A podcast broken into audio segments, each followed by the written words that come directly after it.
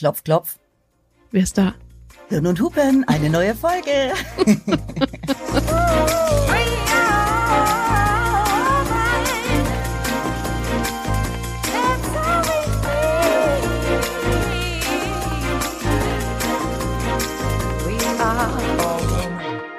Hirn und Hupen mit Mia Bikawai und Vreni Frost. Na, Frau Kawai, wie geht's uns heute? Auch ganz gut. Was wir letzte Woche besprochen haben, hat irgendwie noch ziemlich nachgehalten bei mir. Inwiefern? Es ist, ich spreche seit so vielen Jahren über diese Thematik oder schreibe darüber oder was auch immer und bin jedes Mal von neuem irgendwie, ähm, nennen wir es mal fasziniert, wie sehr es mich doch jedes Mal wieder anfasst. Mich auch. Ich habe auch noch sehr viel über unsere Folge nachgedacht und merke, dass ja, ich da immer noch mittendrin stecke und auch weiterhin stecken werde. Und deswegen werde ich jetzt auch gar nicht länger zögern, um unsere heutige Gästin vorzustellen. Ich freue mich total, dass sie hier ist. Wir haben eine prominente Expertin für dieses Thema gefunden. Eine Frau, die ich persönlich schon lange kenne, schon einige Jahre, mir wie heute kennenlernen darf. Bei uns ist Aktivistin Melody Michelberger. Hallo Melody. Hallo. Hallo. Schön hier sein zu dürfen. Du bist ja nicht nur Expertin zu einem sehr wichtigen Thema, nämlich Körperwahrnehmung, Body Positivity, Selbstbild. Ähm, du bist Aktivistin und meine persönliche Influencerin, wenn es um tolle Kleider geht. Äh, Melody hat einen wunderschönen Kleiderschrank, den ich hier nicht unerwähnt lassen möchte. Ähm, und ich habe mich schon sehr oft von dir für tolle Kleider inspirieren lassen. Dafür öffentlich danke. Oh wow, vielen Dank. Du bist aber auch Danke. sonst für viele Frauen eine riesige Inspiration. Du bist ja eine der führenden Aktivistinnen für Feminismus und Body Positivity in Deutschland. Und du hast im Rowold Verlag das Buch Body Politics veröffentlicht, in dem du über Schönheitsideale von Frauen, den damit einhergehenden gesellschaftlichen Druck, Feminismus, Schönheit und Selbstakzeptanz schreibst. Mal so ganz grob zusammengefasst. Und bei Instagram folgen dir 64.000 Menschen und du tauchst regelmäßig in sämtlichen Magazinen und Fernsehbeiträgen auf, was wir natürlich toll finden und wir werden all diese Infos natürlich auch in unseren Shownotes verlinken. Absolut. Fehlt noch irgendwas? Haben wir irgendwas vergessen? Ähm, ich habe meine wahnsinnig große Liebe zu Island vergessen, aber das hat natürlich nichts mit meiner Arbeit Das zu tun. stimmt.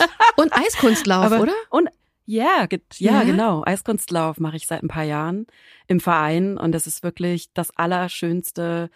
Äh, ja, dass ich das, ich freue mich da jedes Mal drüber, wenn ich mit den Kufen übers Eis gleite und freue mich darüber, dass ich dann irgendwann mit plus 40 ähm, ja den Mut hatte, das endlich anzufangen. Ich finde das großartig. und versuche mich nicht darüber zu ärgern, dass ich es nicht schon mit jüngeren Jahren angefangen habe. Aber ja, es ist wirklich, mir macht das so einen wahnsinnig großen Spaß. Ich kann das gar nicht. Ich könnte darüber einen ganzen Podcast nur darüber reden, wie geil Eiskunstlaufen ist, wie viel Spaß das macht, wie doll es mich an meine Grenzen bringt.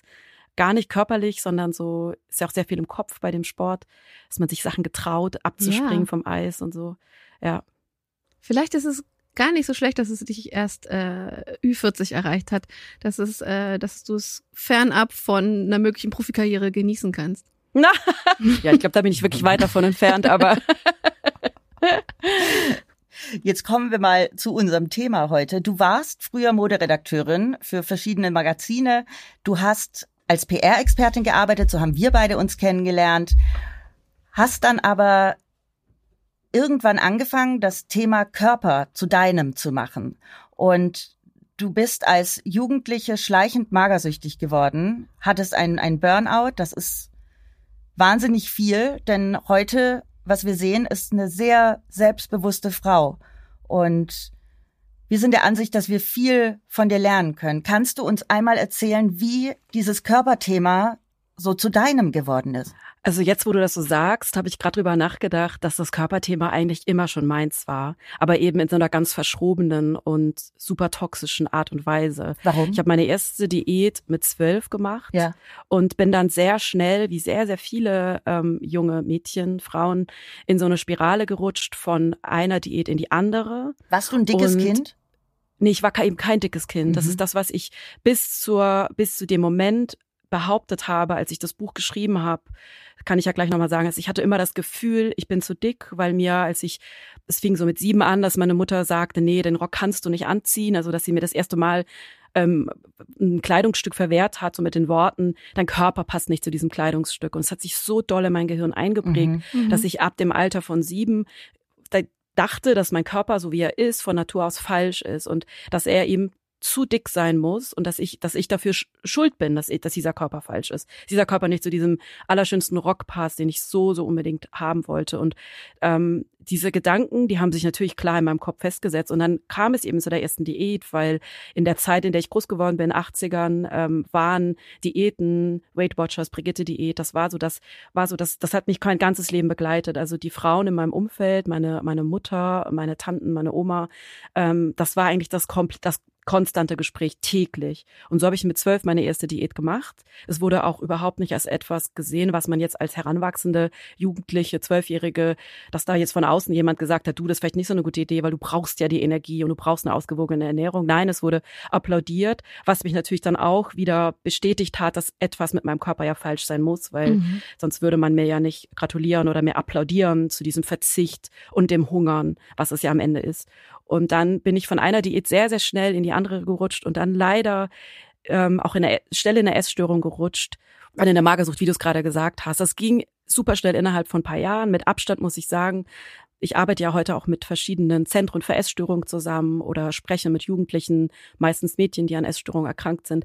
Es ist bei mir eine ganz, ganz klassische Geschichte, so reinzurutschen. Gerade auch in dem Alter, in der, so in der Pubertät, wenn der Körper sich sowieso verändert, wenn von außen Kommentare zum Körper kommen, ganz egal, wie der aussieht. Mein Körper war ja eigentlich der absolute Durchschnitt. Also er war sehr nah am Schönheitsideal dran, hat aber trotzdem anscheinend nicht gereicht. Und wenn ich so zurückdenke, ich habe mich mein ganzes Leben mit meinem Körper auseinandergesetzt. Also Körper war mein Thema, ähm, Abnehmen war meine Lebensaufgabe. Also ich habe wirklich Jahrzehnte Tag, Tag ein, Tag aus darüber nachgedacht, wie ich mich verkleinern kann, ähm, wie ich weniger sein kann und habe da eben meine ganzen Gedanken haben darum, darum gekreist und ich wollte erst quasi leben. Ich wollte erst die ganzen schönen engen Kleider anziehen, wenn mein Körper endlich so aussieht, wie ich dachte, dass er dann richtig ist und schön ist und äh, eben auch schlank ist. Und erst als ich Ende 30 war, also von 12 bis 39, ist ja wirklich eine wahnsinnig lange Zeit, in der ich immer wieder in dieser, also ich bin nie aus dieser Spirale rausgekommen. Also entweder hatte ich eine Essstörung oder es war ganz bisschen besser, als ich eine Therapie gemacht habe. Dann kaum war die Therapie vorbei, ein paar Monate später, zack, war die Essstörung wieder da. Sie hat mich die ganze Zeit begleitet. Natürlich auch der Beruf einer Moderedakteurin, sich konstant täglich mit ähm, Schönheit, aber auch mit Schlankheit, mit Mode, also Mode und ein ganz bestimmtes Oh ja, Körperbild. für mich damals schlimmster Moment, als ich nicht mehr in Sample Size gepasst habe. Ja, da habe ich mich noch auch. mehr Dies- gehasst. Genau, die Sample Size. Also für mich war die Sample Size, für alle, die nicht wissen, was die Sample Size ist, wenn man in der Mode arbeitet, gibt es eine Konfektionsgröße, in der alle Bekleidung ist. Und egal, ob ich jetzt in der Moderedaktion war und da die ganzen Kollektionen aus Mailand, Paris und Düsseldorf hingen oder halt dann später PR gemacht habe, quasi auf der anderen Seite war, es, es hängt nur eine einzige Kleidergröße da. Für mich war das auch so ein Gradmesser. Passe Und das ist die Sample Größe Size? 36. 34. 34, 36, Ja, genau. in Deutschland ist sie oft 36, Ja. international ist sie 34, Ja. Mhm, teilweise genau. sogar 32. Also es ist wahnsinnig kleine Größe. Es war für mich genauso, hat mich natürlich total unter Druck gesetzt. Ich dachte, ich als Nicht-Model, als eine Frau, die eine komplett andere Körper, äh, ja nicht nur Körpergröße hat, sondern einfach kein Model ist, ähm, dass ich da auch reinpassen muss. Und, ähm, und erst mit 39, als ich dann den Burnout hatte, das war dann die Zeit, in der ich mir ganz, ganz viele Gedanken gemacht habe über Körper, über auch mein Leben und dann eben auch irgendwann dieses, wow, krass. Also das war das erste Mal, dass ich auch eben Zeit hatte, der ich so rausgerissen wurde aus diesem, aus dieser Spirale, ne, von einer Diät zur anderen, Essstörungen, keine Ahnung. Also ich habe ja wirklich alles versucht. Also nicht nur habe ich immer Bauchweghosen getragen, auch bei Größe 36. Nicht nur habe ich immer Diät gemacht, mir Pillen aus China bestellt, äh, wo dann hinterher festgestellt wurde, es war diese Zeit, es war Ende der 90er, waren die ganz, ganz, ähm, wahrscheinlich kennt ihr das, ähm, waren die ganz ähm, nicht bekannt, mir fällt es gerade nicht ein, also populär, natürlich unter der Hand, ne, aber hatte ich das nur so zugeflüstert. Mh. So, mir wurde das auch auf einer Modemesse so zugeflüstert, dass eine Moderedakteurin von einem anderen Magazin meinte, du, die Mutter meiner, was weiß ich, die Freundin meiner Mutter hat so eine Pille und wenn du die nimmst, dann hast du in zwei Wochen zehn Kilo. Optional, ist nicht- optional ist immer Kokain. Äh, Ja, das, Das, äh, hatte ich dann damals nicht, ja, aber, am aber- Ende kam dann raus, das war Ja. Speed, genau. Also diese Tabletten, die ich genommen habe über Wochen, über Monate, waren eben Speed. alter Und Falter. dass das nicht gesund ist und dass das ein Raubbau am Körper ist. Natürlich wurde man, wurde ich schlanker. Ja, klar. Aber natürlich wurde ich aber auch äh, schwächer und natürlich Ja. konnte ich mich nicht konzentrieren Ja. und so weiter. Ich will darauf, weil es ist auch triggernd, ich will da auch gar nicht weiterreden, aber erst als ich, du fragtest ja, wann sich das dann verändert Genau. hat, also wann hat sich die Perspektive auf den Körper verändert, weil die war ja immer da, also der Körper war immer für mich das Wichtigste in meinem Leben, also das Aussehen meines Körpers. Nicht, dass es ihm gut geht, ich finde das auch voll der Unterschied. Für mich war wichtig, ganz, ganz schlank zu sein, einen flachen Bauch zu haben, kein, möglichst gar kein Fett zu haben, eine bestimmte Zahl, ich sag die auch nicht, weil Zahlen triggern auch unglaublich, mich heute sogar noch. Die Zahl auf der Waage war wichtig, die hat meinen weiteren Tagesablauf bestimmt. Hunger hat Der mich BMI war für mich auch wahnsinnig wichtig. ja, beim BMI war bei mir nicht so wichtig, aber das Gewicht eben, die Mhm. Zahl, die da steht. Und erst dann, als ich quasi so wirklich voll mit meinem ganzen Leben echt gegen die Wand geflogen bin. Ähm, ich habe damals meinen Job verloren als PR-Beraterin. Äh, mein Freund hat mich damals verlassen. Äh, ho- hockte ich da in dieser 80 Quadratmeter Wohnung, die ich kaum bezahlen konnte von meinem Krankengeld mit meinem damals achtjährigen oder fünfjährigen Sohn war der fünf, genau, jetzt ist er 15 Ja, krass. ja, wie lange das her ist, ne? Ja. Ähm, war, alles war in Scherben, aber das war gut, weil ich musste mir dann, also was heißt, ich war gut, aber ich wollte das jetzt auch nicht glorifizieren, dieses Burnout, aber ich, das erste Mal in meinem Leben konnte ich, dann hatte ich Zeit, mir wirklich diese einzelnen Teile anzugucken von meinem Leben, hab gemerkt, okay, wenn du so weitermachst, dann hast du in fünf Jahren oder in zehn Jahren Herzinfarkt oder was auch immer, weil das ein Raubbau ist, weil das eine Mangelernährung ist, weil das konstant ähm, weil das dem Körper einfach extrem schadet, so Mhm. weiterzumachen. Und das hat mir dann tatsächlich, hat dann ja dazu geführt, dass ich die Perspektive ändern konnte und nicht mehr ähm, all das Schreckliche an meinem Körper gesehen habe, was ich von außen ja immer gesehen habe bis dato, sondern wirklich auch so eine kleine, ein Fünkchen Dankbarkeit hatte, dass dieser Körper, zu dem ich so viele Jahre, Jahrzehnte so scheiße war, ihn wirklich behandelt habe wie, also so kann man eine Feindin auch noch nicht mal behandeln, also ihn wirklich verhungern hab lassen quasi und dann wirklich so dankbar war, hey, dieser Körper ist immer noch da. Puh, ich bin eigentlich ganz schön dankbar, dass er immer noch da ist und wie kann ich denn gut zu mir sein und wie komme ich denn raus aus dieser Spirale? Ja, und du bist scheinbar ziemlich gut rausgekommen und man kennt dich heute als Aktivistin für das Thema. Erinnerst du dich, wann du das erste Mal und wie du das erste Mal auf Social Media drüber gesprochen hast? Das war tatsächlich noch im Rahmen, als ich äh, Pressearbeit gemacht habe für ein Bademodenlabel aus Berlin. Das war ein größeninklusives Bademodenlabel. Das war 2016, 17. Das ist wirklich schon eine Weile her. Das war noch bevor der Hashtag Body Positivity und bevor auch dieses ganze ja, dieses ganze, diese ganze Bewegung aus den USA und aus Großbritannien so zu uns rübergeschwappt ist. Genau diese äh, Lydia, die das, die das Label ähm, gemacht hat, die kam auf mich zu. Ich habe Pressearbeit für sie gemacht und wir suchten für den deutschen Markt noch Fotos, die noch klarer gezeigt haben oder ganz klar eben zeigten, okay, sie bietet ähm, Bademode an, luxuriöse Bademode, die hing im KDW und im Alsterhaus, also eine ganz tolle Bademode von Größe 34 bis 54. Und dann haben wir ganz schnell innerhalb, ich glaube, von zwei Tagen ein Shooting organisiert in Hamburg und haben, ich habe damals sämtliche Leute, die ich kannte von Instagram äh, quasi akquiriert dafür, damit man wirklich sieht, eine 34er, eine ältere Frau, eine, eine jüngere Frau, eine dicke Frau, eine dürre Frau, auch nicht nur weiße Frauen, also dass man eben nicht, un, also so viel Diversität wie möglich.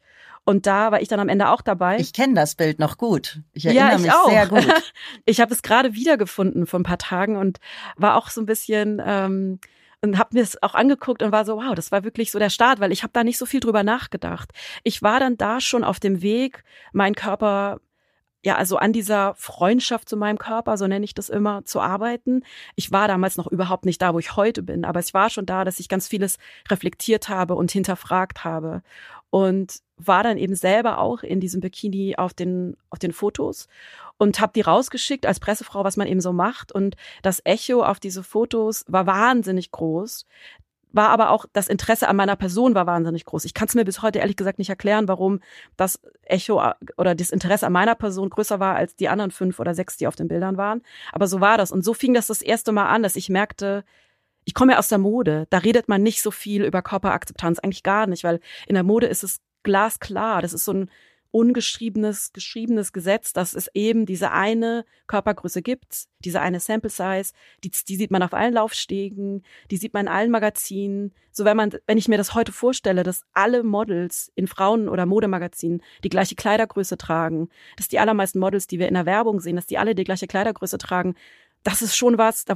muss ich heute schon sagen, oh wow, krass, und das fällt uns nicht auf und wir tun nichts dagegen und das finden wir alle gut. Warum ist das so? Also, und das genau, dieser Moment, also dieses Shooting, was wir da organisiert haben, um zu zeigen, hey, dieses Modelabel, das hat Bademode von 34 bis 54 und was wichtig ist, die Bademode hängt auf einem auf einem Ständer. Also die hängt jetzt nicht die Bademode für die regulären Größen, hängt in der Bademodenecke und die ab Größe 54 hängt dann irgendwo im Keller hinten bei den Sondergrößen, sondern das war Lydia damals ganz wichtig, dass die alle zusammenhängen, damit da keine Unterscheidung gemacht wird.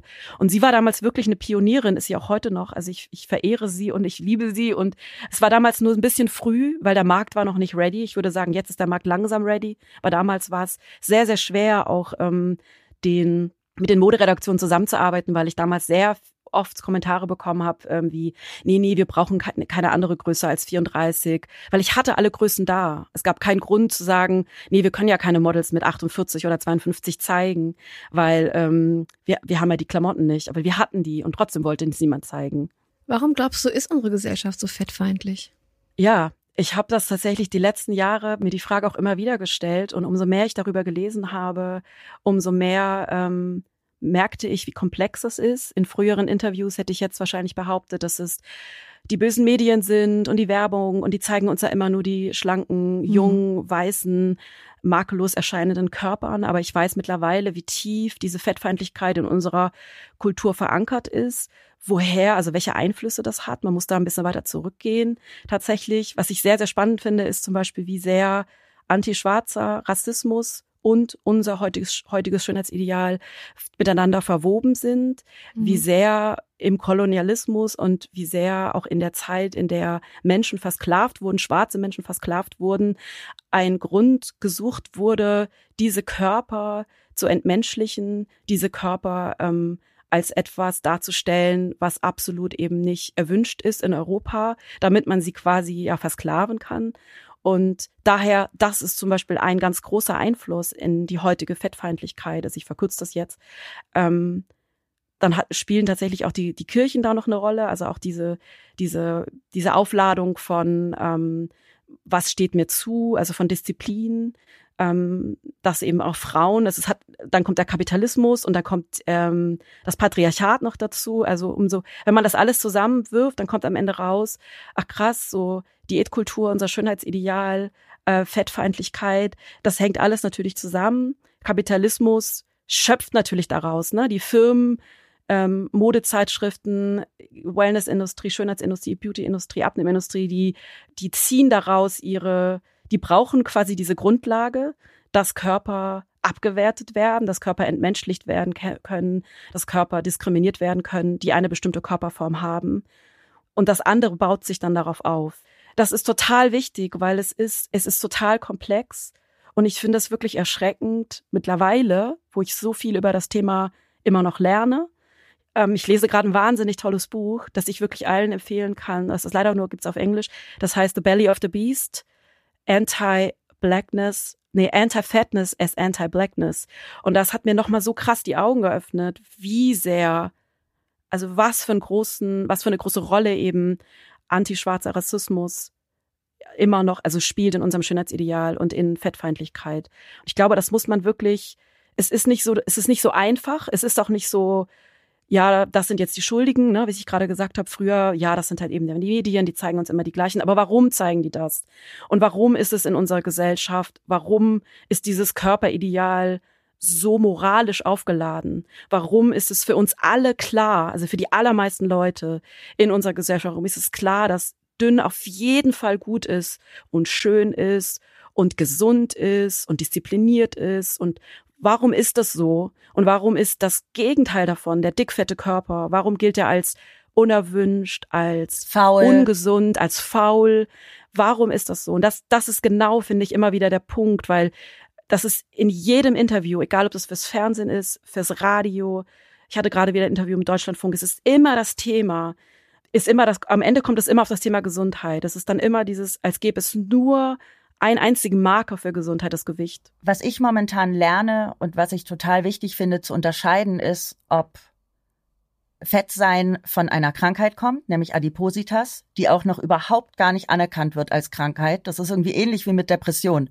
Depression kommt jetzt so langsam, dass es anerkannt wird, aber Adipositas wird immer gleichgesetzt mit, das musst du doch selber schaffen, äh, du bist faul, ähm, die sind äh, auch nicht besonders intelligent häufig, diese Menschen. Das wird immer als Vorurteil mit reingebracht, was ich so schwierig finde. Und natürlich gibt es einerseits die Krankheit, aber natürlich gibt es auch viele mehrgewichtige Körper, die total gesund sind. Ich finde diese Diskussion, ich meine, der Melody wird davon wirklich ein Lied singen können. Du hast es ja gerade gesagt, dass Mehrgewicht einfach immer mit Gesundheit verbunden wird. Und es gibt, wir kennen alle diese Argumentationsketten, die dann da losgetreten werden ähm, im Zusammenhang. Ich sperre mich extrem gegen diesen, diesen Denkansatz, dass äh, Gesundheit so ein Argument wäre. Mhm. Denn das bedeutet, dass nur der gesunde Körper ein wertvoller und richtiger Körper ist. Und ähm, Körper mit Mehrgewicht sind teilweise einfach auch tatsächlich nicht gesund. Und das ist dann nicht unbedingt Adipositas, sondern es gibt ganz viele andere Gründe, warum auch immer man Mehrgewicht hat. In der Regel ist der mehrgewichtige Körper nicht gesund. Es gibt immer Ausnahmen oder was heißt Ausnahmen, es gibt Gegenbeispiele, aber das nimmt einem Körper mit Mehrgewicht nicht die Berechtigung zu existieren, sich zu zeigen oder äh, überhaupt das Anrecht darauf zu haben. Ich habe ein extremes Problem mit dieser Argumentation. Gesundheit wäre jetzt hier das, der, der Pegel, an dem wir ausmachen. Wie oft habe ich gehört, ja, der Körper, äh, wieso zeigt die sich, der ist ja fett und dann hieß es, äh, und dann hat die bestimmt Diabetes und äh, Adipose oder was auch immer. Genau, es wird und, sofort gesagt, das ist nicht gesund. Genau, und dann halt sagt sie, das habe ich aber alles gar nicht und das ist einfach mein Körper und ich mag den so. Und ich habe gesagt, warum diskutieren wir darüber? Selbst wenn sie Diabetes hat, entnimmt ihr das nicht das Recht, sich zu zeigen, es nimmt ihr nicht das Recht an diesem Körper oder dass sie gesehen werden kann oder dass sie nicht gebodyshamed wird, dass es nicht thematisiert wird und so weiter. Du hast ein Anrecht auf einen ungesunden Körper, du propagierst damit nicht, wenn du dich zeigst. Das ist übrigens toll. Habt jetzt alle ab sofort Diabetes, weil dieser Körper ist schön und den habe ich mir durch Diabetes erarbeitet. Sondern warum, warum werden wir über die Gesundheit zusätzlich nochmal geschämt? Weil wir in der Gesellschaft, und da mache ich mich auch nicht frei davon, das war äh, auch ein wichtiger Punkt, den ich in dem Bezug unbedingt ansprechen will. Ich bin da auch nicht frei davon. Ich sehe nee, wir dicke sind alle Menschen. nicht frei von Fettfeindlichkeit. Das Nein. ist ja das Problem. Genau. Das musste ich ja auch erstmal. Ich bin auch äh, super mir fettfeindlich, eingestehen. immer noch. Wir sind alle fettfeindlich Obwohl ich's nicht sozialisiert will. und das, diese Abwertung, was ihr gerade gesagt habt, das ist ja genau, was ich gerade meinte.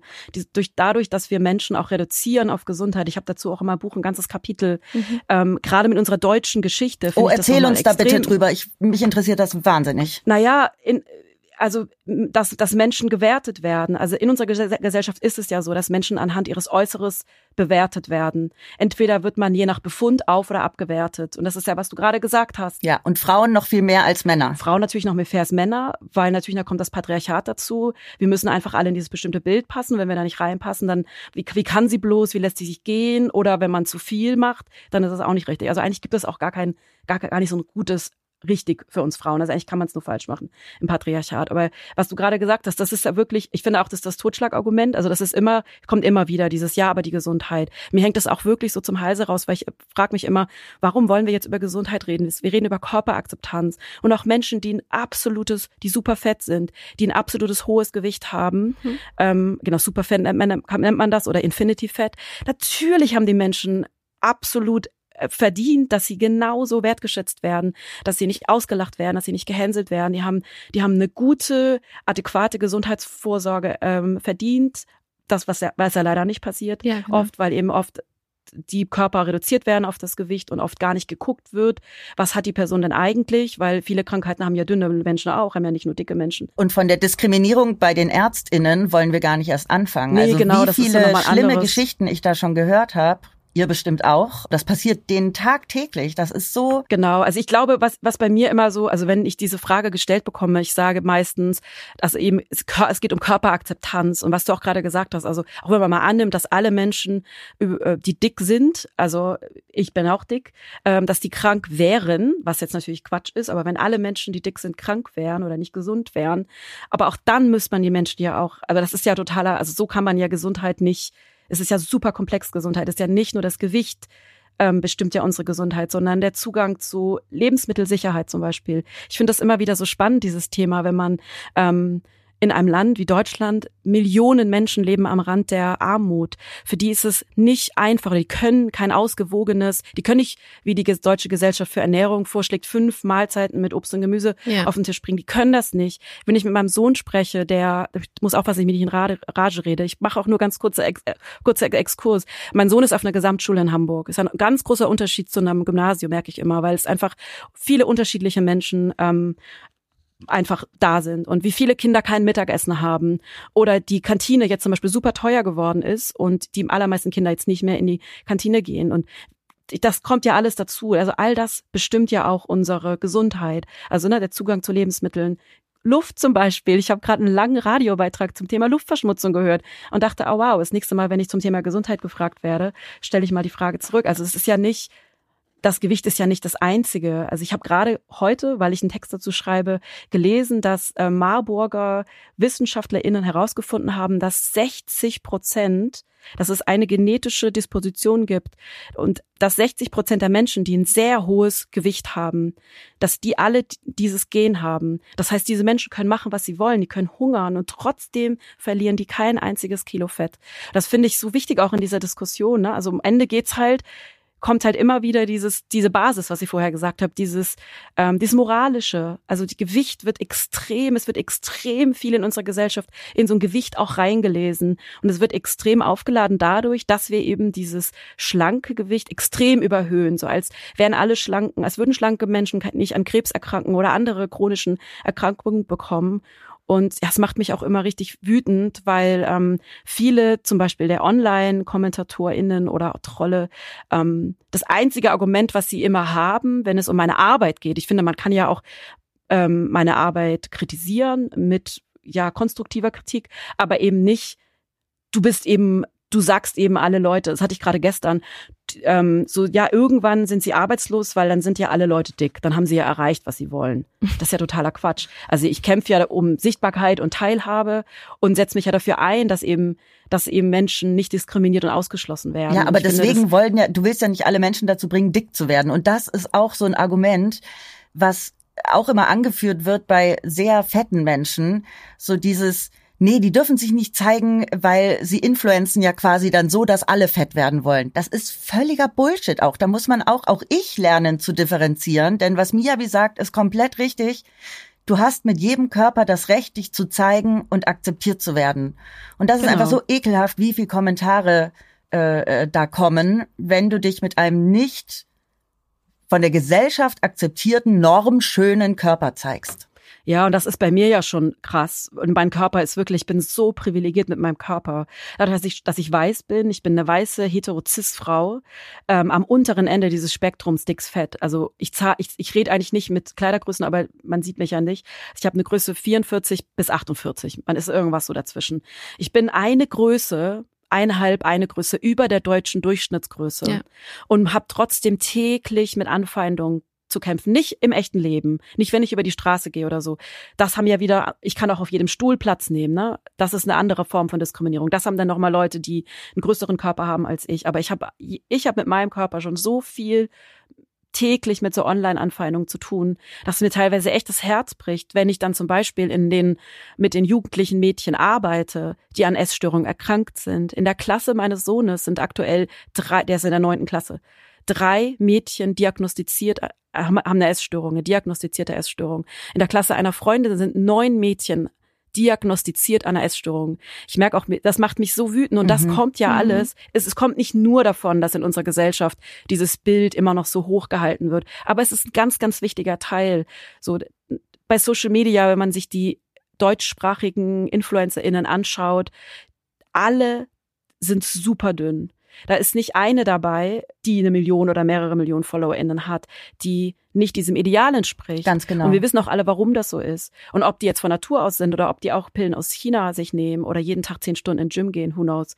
Ähm, weil in dem Moment, wo man nur ein bisschen abweicht, hat man schon mit so Anfeindungen zu kämpfen. Und ich finde auch, also Wobei, also was ich stopp, immer so, hm? Farina Sag. Opoku. Ja, das ist die einzige, die das mir auch immer einzige, einfällt. Allerdings, die genau. auch mittlerweile zu ihrem äh, Gewicht äh, steht. Ähm, Und das finde ich bei ihr auch total gut, dass sie da ihren Weg gefunden hat. Ja, absolut. Allerdings ist sie ja auch ähm, wirklich sehr klar. Unfassbar Also schön halt auch. So. Klar, genau. Sie ist auch super privilegiert. Sie Genau. hat auch ein absolut normschönes, Genau. wunderschönes Gesicht. Ja. Also passt alles 100 Prozent. Ja. Das ist eben auch genau das. Also ich habe das bei ähm, in einem Buch gelesen, das heißt Riot Not Diet von Elisabeth Lechner. Das ist ganz toll und sie hat das auch nochmal so aufgeschlüsselt. Dieses als weiße Heterozis-Frau kann man sich Abweichungen erlauben, aber als schwarze, fette Frau zum Beispiel schon mal nicht.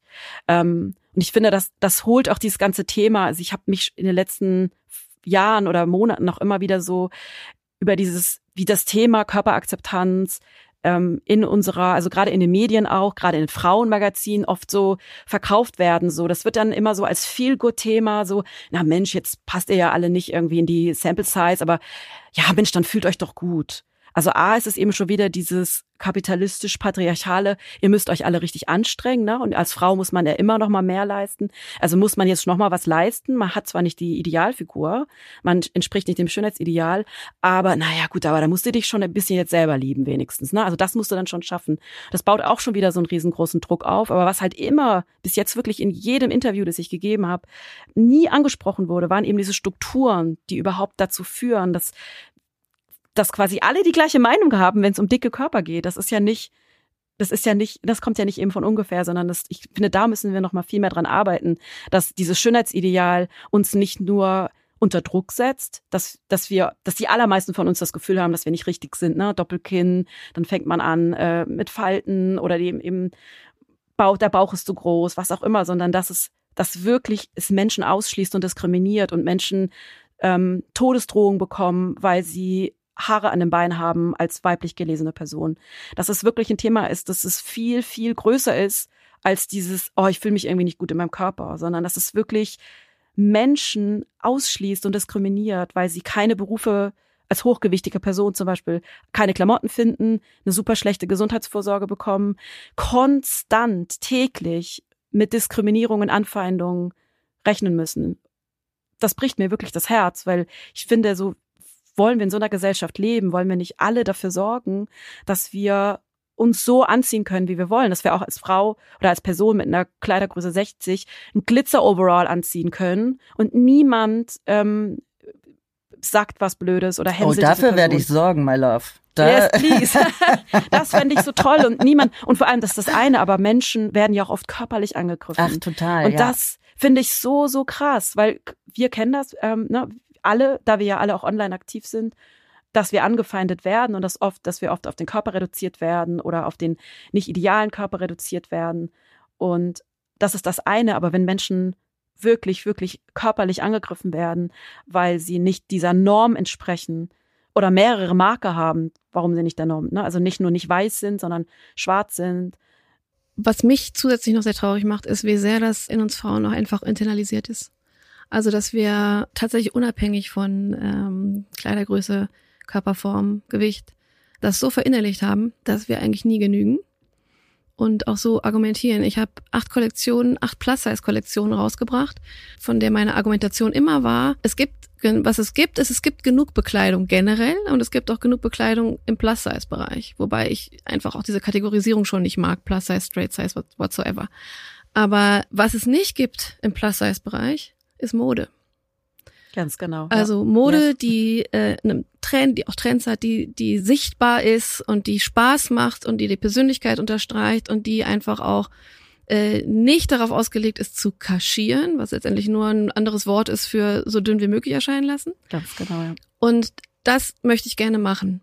Ich war in der glücklichen Position, dass ich das durfte, acht Kollektionen lang, aber ich habe das natürlich auch an den Verkaufszahlen gemerkt.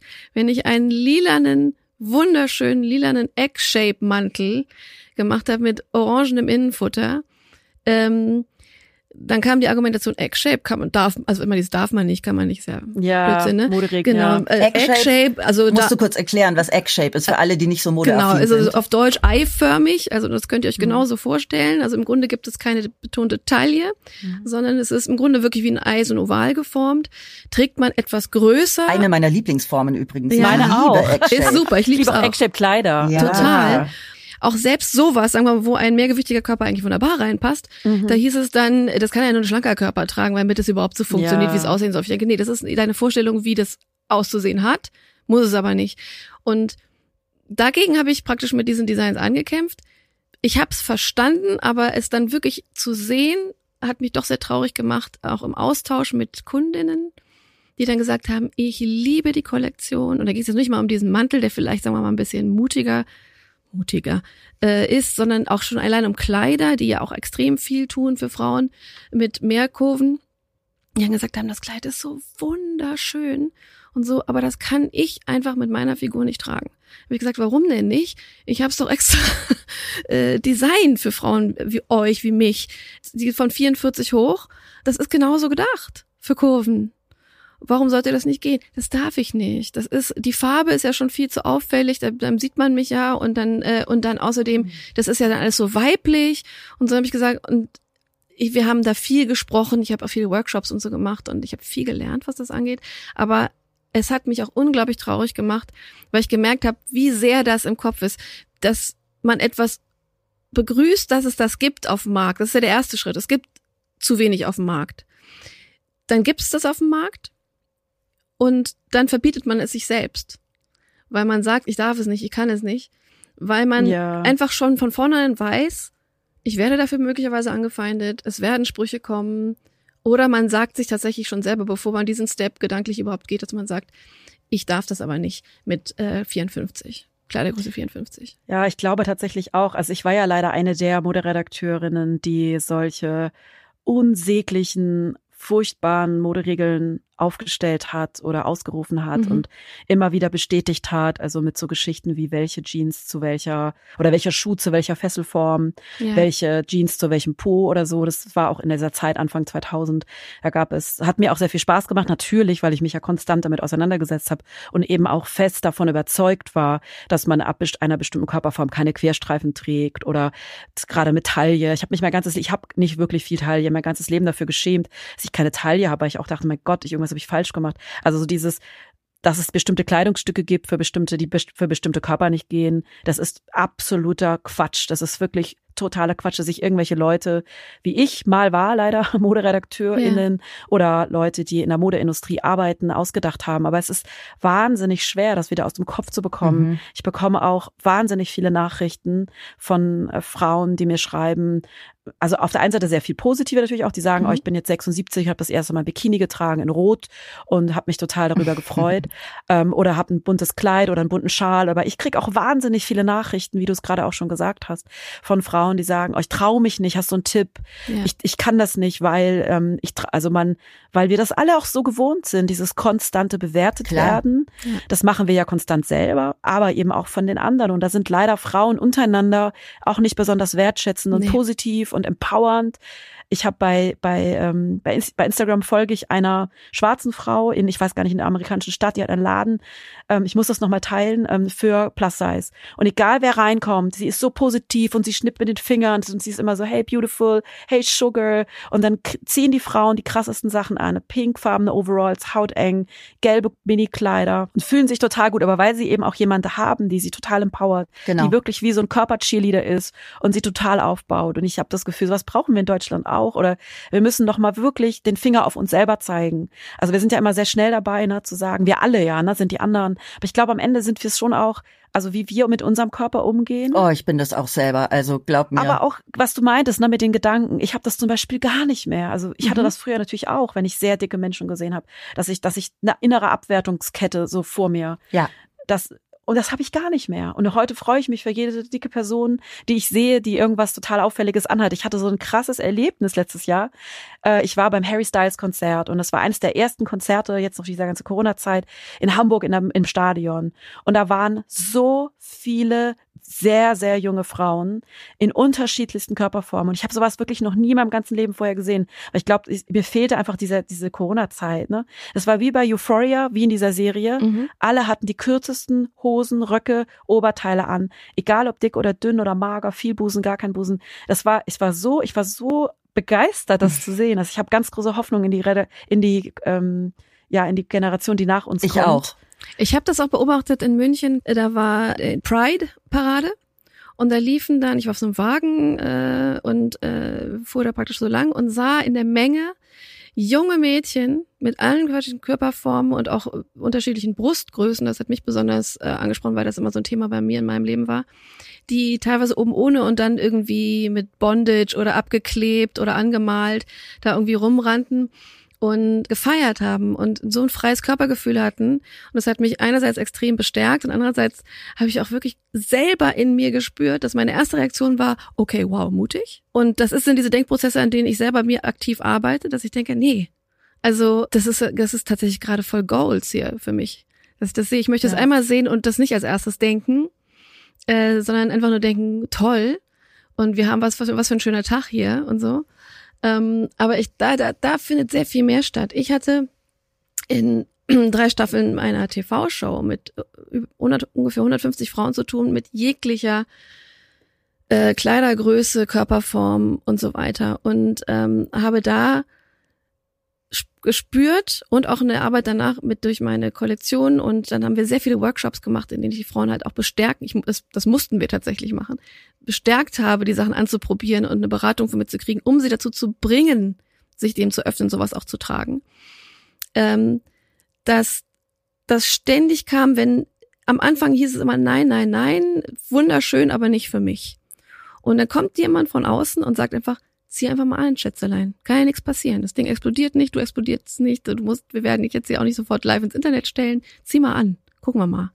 Und so. Und was das auslöst, wenn man diesen Schritt erstmal geht, und das kann man alleine nicht leisten, wenn man es jetzt schon mal nach Hause bestellt, online, sich vor den Spiegel stellt und da ist niemand für einen Pep-Talk da. Und der einen auch nicht so irrational hypt, sondern der einfach mal wirklich mal den Finger drauf hält und sagt, wo ist denn das Problem? Wunderbar. Nee, Plissé tut nichts für mich und bla bla. Ich denke, geh mal weg von diesen ganzen komischen Denkmustern, die du da so hast. Und äh, eine Frau, die ist mal beim Fitting, die hatte stark abgenommen, war ihr Leben lang mehrgewichtig und hat zu mir gesagt, ich habe seit meinem fünften Lebensjahr kein Kleid und keinen Rock mehr getragen. Habe ich gesagt, jetzt ziehen wir jetzt mal diesen Rock an. Stand sie vom Spiegel und fing bitterlich an zu weinen und hat mich erstmal auch total erschreckt. Und dann erzählte sie, ähnlich wie du es gesagt hast, dass ihr Vater gesagt hat, als sie so ein Sonntagskleidchen anhatte, na mit den dicken Stampfern kannst du aber kein Kleid tragen. Das war so verinnerlicht, dass sie mit 36, also 31 Jahre lang kein Kleid getragen hat, kein Rock getragen hat und mit dem Rock vom Spiegel so überfordert war mit diesem Bild von sich, dass in Tränen ausgebrochen ist. Und ich war überrascht davon und wir haben uns dann eigentlich erstmal nur gehalten. Und dann hat sie das erzählen können und dann habe ich gesagt, wir packen den Rock jetzt auch weg, du musst diesen Rock jetzt gar nicht anziehen. Aber Wahnsinn, guck mal, was das auslöst. Und dass du dich auch immer noch als mehrgewichtige Frau begreifst, obwohl du ja erschlankt bist, aber du siehst dich noch nicht so im Spiegel. Und der nächste Step war dann für sie, dass sie selber einkaufen gegangen ist in der Sendung und hat sich selber ein Kleid ausgesucht und dieses Kleid getragen. Und diesen Prozess in ihr zu beobachten, hat so viel bei mir auch losgetreten. Zu merken, was, was das mit einem ausmacht, wenn da jemand ist, der dich da erstmal in die Hand nimmt und dir diesen Pep-Talk gibt, den du dir vielleicht noch nicht selber geben kannst. Und das andere, was ich nämlich merke, ist bei dem Thema, dass wir bei der Kleidungsauswahl, wenn wir jetzt mal da bleiben, ich spreche für mich, äh, als essgestörte Person war ich immer total größenfixiert. Mhm. Und ich habe jahrelang mich immer scheiße gefunden, weil ich immer gesagt habe, ich passe in nix rein. So, hätte ich damals irgendwie schon für mich die richtige Größe bestellt, dann wäre der Hase vielleicht anders gelaufen, schon viel früher. Mittlerweile habe ich überhaupt kein Problem mehr, mir eine Hose in Größe, was weiß ich was, zu bestellen. Ähm, die ich früher, ich hätte es furchtbar gefunden, mir so eine Größe zu bestellen. Und jetzt ziehe ich die an und denke, ey, das sieht total cool aus. Ja. Ich habe zum Beispiel immer gedacht, mir stehen keine Marlene-Hosen. Und ja, heute renne ich total ja. die ganze Zeit rum mit diesen Hosen, ja. weil ich sie so geil finde. Vor allem auch Jogginghosen halt in dem Style. Gerades Bein. Ich dachte immer, das geht bei mir nicht. Das kann ich auf gar keinen Fall machen. Und heute finde ich super cool. Einfach nur, weil ich die richtige Größe kaufe. Mhm. Und ich glaube, das Problem haben wir auch ganz oft, dass wir uns nicht trauen, auch mal zu mhm. größeren Größen zu greifen, weil das ist ja furchtbar. Und anderes Erlebnis, was ich hatte, äh, Miabi und ich hatten unser Dinner für Hirn und Hupen, unser Auftaktdinner und ich hatte mir zwei Kleider bestellt. Das eine hat den Bauch ganz gut versteckt, das andere war ein relativ enges lila Paillettenkleid. Wunderschön. Für das ich mich dann am Schluss entschieden habe, obwohl ich meinen Bauch da drin zu dick fand. Ich habe mich von der Seite betrachtet im Profil und dachte so, äh, da musst du aber schön dran denken, den immer einzuziehen, was ich natürlich nicht gemacht habe, weil wenn du dich halt freust und ehrlich unterwegs bist, dann machst du das nicht. Und mir hat es so gut getan, wie viele dieser Frauen, die wir an diesem Abend Mhm. eingeladen haben, zu mir gesagt haben, Vreni, das sieht so toll aus, obwohl ich eigentlich erst sehr unsicher war. Mhm. Und das sind so kleine Steps für mich persönlich. Ich hatte, keine Ahnung, ich glaube, ich hatte, seit wir uns kennen, nie so ein Kleid an. So was körperbetontes. Und es war ja nicht Mhm. mal so krass körperbetont, um ehrlich zu sein. Aber ich verstecke mich seit Jahren schon ganz gerne hinter Oversize und habe da gemerkt, eigentlich fand ich es ganz, ganz cool. Nicht optimal, aber es war wieder so ein Stück Frieden finden. Ja, also ich glaube, wir sind ja alle so eine ähnliche Generation und sind ja alle diese 90s, 2000, Mhm. Kate Moss, Size Zero, Total. Sex in the City Generation, die, in der es wirklich, ähm, in der einfach eine, einfach diese Körperform der Trend war. Die da haben wir in der einfach ersten Folge sehr, sehr viel drüber gesprochen in Ah. diesem Themenblock. Ja, ja, genau. Und das ist, als, als ich das Buch geschrieben habe, habe ich auch mein Tagebuch. Ich wusste, dass ich es habe, aber ich habe es dann trotzdem quasi so wiedergefunden, als ich nach Bildern gesucht habe. Und ähm, es war wirklich erschreckend, also wie viel auch, ich habe auch ganz viel Kate Moss Bilder da reingeklebt natürlich. Oh Und Gott, Kate Moss, Lindsay Lohan und Nicole Richie waren meine drei Heroes. Genau, das war ja genau diese Zeit und ich glaube, dass deshalb ist das für unsere, für diese und natürlich auch die davor noch wahnsinnig schwer, all diese Denkmuster abzulegen. Und was ich aber gerade ganz schön fa- fand, was ihr beide gesagt habt, ist dieses, dass wir uns wirklich untereinander empowern können, dass wir, auch wenn die Modemagazine, Frauenmagazine leider immer noch nicht so weit sind, das einfach selbstverständlich zu zeigen, ne, dass eine Frau mit einem größeren Körpergewicht eben ein lila Palettenkleid zum Beispiel anziehen kann oder ein Overall eng oder was auch immer. Oder Bikinis in unterschiedlichen Körpergrößen, weil Körperdiversität ist einfach ein Teil unserer Gesellschaft. Aber weißt du was, jetzt mache ich, jetzt mache ich auch noch ein Geständnis, wo ich überlegt habe, ob ich das mache, weil ich eigentlich auf Social Media damit aufgehört habe. Ich habe trotzdem auf den Bildern, die ich gepostet habe, meinen Bauch ein ganz kleines bisschen eingezogen. Was ich eigentlich gar nicht mehr mache. Aber das irgendwie habe ich dann, Ja. und da bin ich jetzt einfach ganz ehrlich, habe ich mit einer App äh, meinen Bauch eingezogen. Ich habe früher regelmäßig mich dünner gemacht auf Ach, Social krass. Media, Wow. immer. Habe aber so vor Wow. vier Jahren äh, damit aufgehört Okay. und bearbeite fast gar nichts mehr. Aber hier diesen Bauch in diesem Kleid, Ja. den konnte ich dann doch nicht öffentlich zur Schau stellen, sozusagen. Und andererseits habe ich aber, als ich mit Mia wie das Fotoshooting hatte für Hirn und Hupen, ein Foto gemacht, wie mein Bauch eben ganz oft schwanger aussieht, weil er so aufgebläht ist. Und das habe ich mich dann wiederum getraut, weil es halt so ein Extrem war. Mhm. Aber irgendwie ist es so paradox in meinem Kopf und eigentlich möchte ich meine Bilder nicht mehr, ähm, mich nicht mehr dünner machen, weil mich das so innerlich auch verändert hat. Also ich war ja nicht, nicht, das macht dich ja nicht glücklicher. Und ähm, nee, aber klar, ich meine, wir lernen das ja von klein an, dass schlank besser ist. Und ja, und vielleicht schaffe ich ja das nächste Mal, es nicht zu bearbeiten. Aber ich meine, ich würde es auch wirklich als Prozess sehen und meine Therapeutin würde wahrscheinlich jetzt sagen, dass es total okay ist und dass es, dass es eben Prozess ist und wir tendieren ja, die allermeisten, vor allem Frauen, tendieren dazu, dass wir so hart zu uns sind. Ich bin da die absolute Meisterin leider immer noch. Ich habe immer noch eine innere Stimme, die dann manchmal sagt, wie kannst du nur oder was, was bildest du dir ein oder wieso denkst du, du kannst das anziehen oder und das, ich glaube, dass es manchmal dieses Liebsein zu sich, dieses Sanftsein zu sich ist am aller, aller schwersten. ist auch immer tagesformabhängig. Ja, genau, aber es ist okay, du hast es ja jetzt, also du reflektierst das ja und wenn du dich in dem Moment wohler gefühlt hast, dann ist das total in Ordnung. Ich würde es auch niemals verurteilen. Es ist ja für uns alle ein Prozess, gerade für die, die noch viel länger in dieser Diätkultur groß geworden sind und wie gesagt, 90er, 2000er sind absurd. Da könnte man noch zehn Podcasts drüber machen. Alleine auch hier, wie heißt sie, Bridget Jones, die uns als dicke Frau verkauft wurde, die einfach Ja, noch nicht mal die Größe so 40 krass. hatte. Ist der absolute, es ist wirklich, und rückblickend muss man wirklich sagen, wir haben das damals geglaubt. Ja. Ich habe ja, das war ja für mich die aller, das aller wirklich, das ich saß, im, als ich das Buch geschrieben habe und festgestellt habe, ich habe mich mein ganzes Leben angelogen. Ich war überhaupt nicht dick. Ich habe nur über dieses Gefühl, zu dick zu sein, hat mein ganzes Leben bestimmt. Und das finde ich ganz schön krass. Also dieses, das Gefühl, dass, ne, dass, dass mich, ähm, ja, dass in eine Magersucht dann reingestürzt hat und in eine Ess-Sportsucht reingestürzt hat, dass das Gefühl so stark war. Und ich glaube, man muss da manchmal echt ein bisschen sanft sein, weil das sind so viele, es ging über so viele Jahre, gerade für uns, die so um die 40 sind. Wie viel Lebenszeit da drauf geht. Lebenszeit geht drauf, Freude vor allem auch. Ja. Das schenkt uns ja niemand wieder. Also, dass ich da voll bekleidet an der Copacabana saß, als ich Moderedakteurin war, damals super schlank war, aber das Gefühl hatte, ich kann mich auf gar keinen Fall im Bikini zeigen, weil ich das Gefühl hatte, mein Körper wäre zu dick, ne? Und ich da äh, kann auf gar keinen Fall mich so zeigen, weil dann würden die Leute lachen oder keine Ahnung, was ich dachte.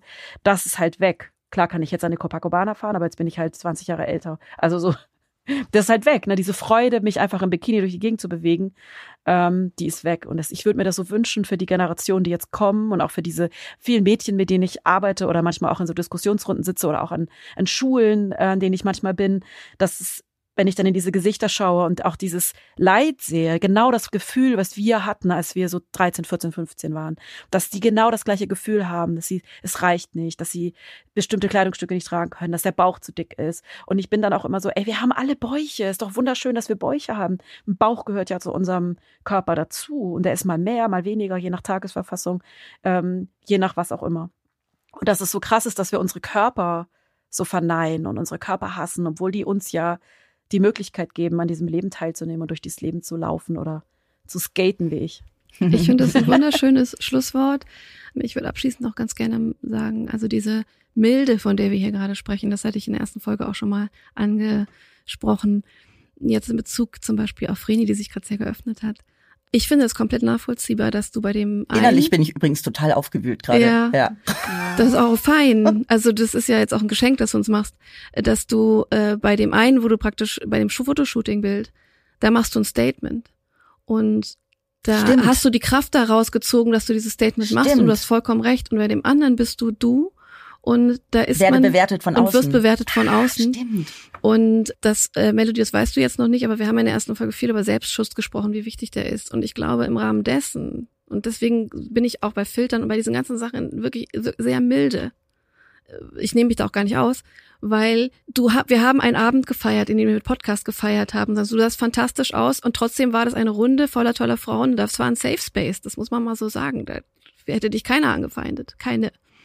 Und äh, Instagram ist nochmal eine andere Geschichte. Und wir, du wolltest, Mhm. wir wollten den, den Podcast feiern und dich dahin zu stellen und auf den Bildern, ich meine, es ist Paillette, es ist eng, es das bricht Klar. das Licht. Das ist, äh, wenn wir jetzt von Vorteilhaftigkeit sprechen, ja, ist sind das äh, oder im Modejargon alles No-Gos. Ist aber natürlich, das war fantastisch. Du sahst fantastisch aus, du hast geglowt und du sahst wundervoll Das aus. war das Fieber, das ich noch gekriegt habe. ja, genau. Aber diese Bilder rauszustellen, Ja, das stimmt. ist nicht mehr safe. Und dann ist das Bild, du hast dein Bild dann aber auch ja nicht weggemacht. Aber du hast etwas, dann ist das, ich verstehe das als Selbstschutz. Und das unterschreibe ich total, Mhm. so wie Melody gesagt hat und die Therapeutin das wahrscheinlich gesagt hat. Das ist ein Prozess. Und es, du hast keinerlei Verpflichtung, dich zu zeigen, wie du willst. Du bist deswegen aber, wenn du es nicht teilst, nicht weniger wert oder, oder verleugnest Ja. dich oder machst dich schlanker und deswegen schöner. Du schützt dich damit und ich empfinde das als ganz, ganz wichtig, dass du das tust oder dass wir das alle tun, weil wir nicht permanent Angriffsfläche, das sind wir ja leider immer noch Mhm. im öffentlichen Raum, sein sollten. Und das, war, der Platz dafür war bei diesem Event nicht. Also ich ziehe da jetzt gerade aus dieser Folge mit dem Input von Melody und von dem, was du gesagt hast, Vreni, ganz viel Bestärkendes und Positives raus. Mhm, ich auch. Ich würde am liebsten noch drei Stunden weiterreden, aber das erlaubt uns hier leider die Zeit nicht. Melody, Ja. vielen, vielen Dank. Ähm, ich habe schon wieder so wahnsinnig viel gelernt und wahnsinnig viel mitgenommen. Und ich, mein großer Vorsatz aus dieser Folge ist, ich werde Stück für Stück versuchen, meine Fettfeindlichkeit abzulegen und mich darüber informieren, noch mehr, als ich sowieso schon tue, weil es einfach sauassi ist ähm, und ich das nicht möchte. Das finde ich mega schön. Daran arbeiten wir, glaube ich, alle. Ja. Danke, dass du bei uns warst. Danke, Melody. Danke für deinen Input. So wertvoll. Danke euch. uns bleibt gar nicht viel mehr zu sagen, als wir sind mit dem Thema noch lange nicht durch. Wir freuen uns riesig auf nächste Woche und natürlich auf eure Bewertungen. Und äh, würde sagen, wir hören uns in einer Woche bei Hirn und Hupen. Absolut. Schickt uns bitte eure äh, Geschichten, eure Meinung dazu. Was resoniert äh, bei euch äh, nach oder was halt nach hier nach dieser Folge, nach der ersten Folge? Was sind eure Haltung zum Thema Fettfeindlichkeit, Body Positive. Euer Körper, eure Geschichte interessiert uns. Schreibt uns, schickt uns Sprachnachrichten. Die Community-Folge ist bald dran und da wollen wir in Austausch gehen mit euch. Oh ja. Vielen Dank. Eure Vreni. Und eure Mia.